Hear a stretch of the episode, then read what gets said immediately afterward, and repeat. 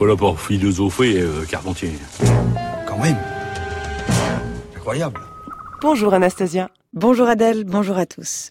Aujourd'hui paraît le dernier numéro de la revue Tumulte, dirigée par Camille Louis et Étienne Tassin qui nous a quittés cette année. Pour parler de ce dernier numéro, nous avons donc joint Camille Louis, dramaturge, doctorante et enseignante à l'Université Paris 8. Bonjour Camille Louis. Bonjour. Alors d'abord, euh, qu'est-ce que vous pouvez nous dire de la revue Tumulte?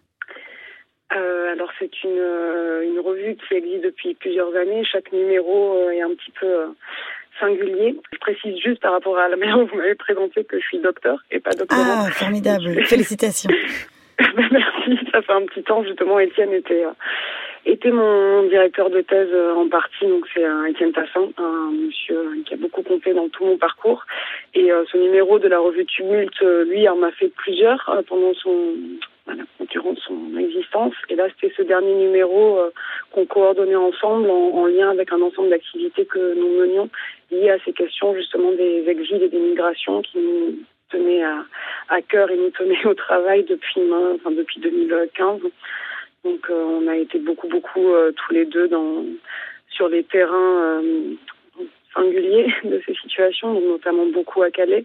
Et euh, au-delà de ça, ce qu'on souhaitait faire et qui est aussi, je crois, un petit peu le, propre de cette revue Tumul, c'était de réunir euh, un ensemble d'interlocuteurs et de voix qui pouvaient euh, parler depuis différents horizons, donc c'est-à-dire pas que des théoriciens travaillant sur cette question théorique et politique des migrants, mais véritablement des personnes qui ont un rapport plus direct avec euh, avec ces situations, soit parce qu'elles le vivent, soit parce qu'elles en sont des actrices, des actrices de l'hospitalité et de la solidarité.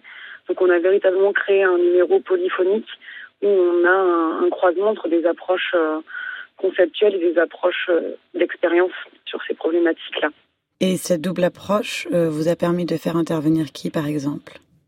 Alors on a euh, donc dans ce numéro qui s'intitule Cosmopolitique en exil des Xénopolis à l'édification d'un monde commun, euh, on a des auteurs comme euh, donc Michel Agier, puisque c'est un, un anthropologue, un chercheur qu'on retrouve beaucoup sur ces questions des migrations. Mais là, ce qu'il a décidé de faire et qui me semble très représentatif de la dynamique de ce numéro, c'est que lui a préféré se contenter d'introduire les poèmes, donc trois poèmes d'un auteur qui s'appelle Hassan Yassine. Donc il a donné la parole en priorité à cette personne plutôt que de parler à sa place, qui est euh, plutôt très très importante. Donc il était très important pour nous, euh, en tout cas de de mettre en valeur. Et je suis très heureuse que Michel Agier ait répondu ainsi. À la fois son introduction au texte est brillante et ensuite euh, pouvoir avoir la parole d'Hassan Yassine est, est très précieuse. Donc on a des, des auteurs de ce type-là. Ensuite, un- d'un aspect plus théorique, on a des personnes comme euh, Alain Maurice, sociologue, Denis Pierret, euh, Catherine Cocchio, qui est spécialiste de, de littérature.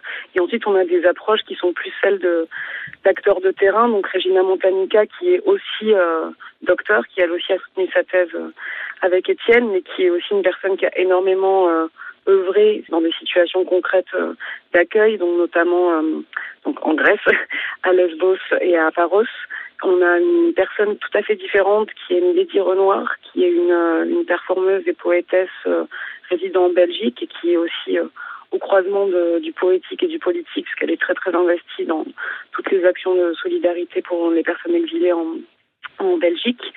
Ensuite, on a un collectif euh, d'auteurs euh, qui s'appelle l'Archipel des Devenirs, qui sommes, puisque j'en fais partie, qui sommes tous des maintenant docteurs euh, euh, qui ont travaillé avec Étienne de manière très très proche.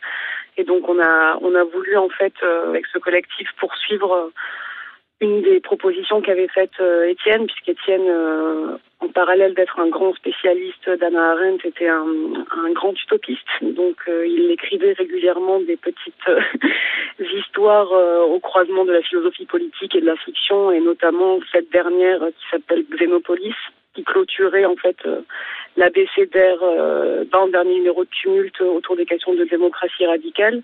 Et Xénopolis, en fait, était un concept qu'on avait un petit peu forgé ensemble avec Étienne sur cette question de la ville, de l'étranger.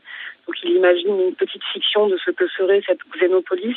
Et avec euh, le collectif de l'archipel des devenirs, on a poursuivi euh, les différentes institutions euh, fictionnelles et en même temps très réelles de cette xénopolis possible. Donc ça donne un des, un des articles du numéro.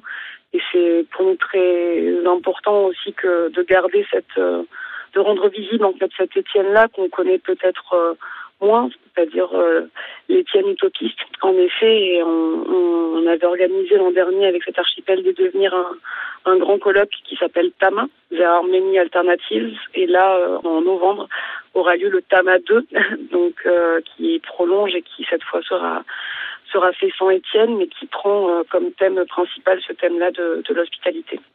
Merci beaucoup Camille. Est-ce que vous pouvez nous rappeler où est-ce qu'on peut trouver la revue Tumulte alors, elle sera en, en, librairie à partir du 21 novembre et sinon, elle est, elle est trouvable et accessible depuis le site des éditions Kiné, qui est donc euh, l'éditeur de, ce, de cette revue Tumulte. Merci beaucoup. Merci à vous. Merci beaucoup Anastasia. Votre chronique est à réécouter en ligne sur le site du journal de la philo.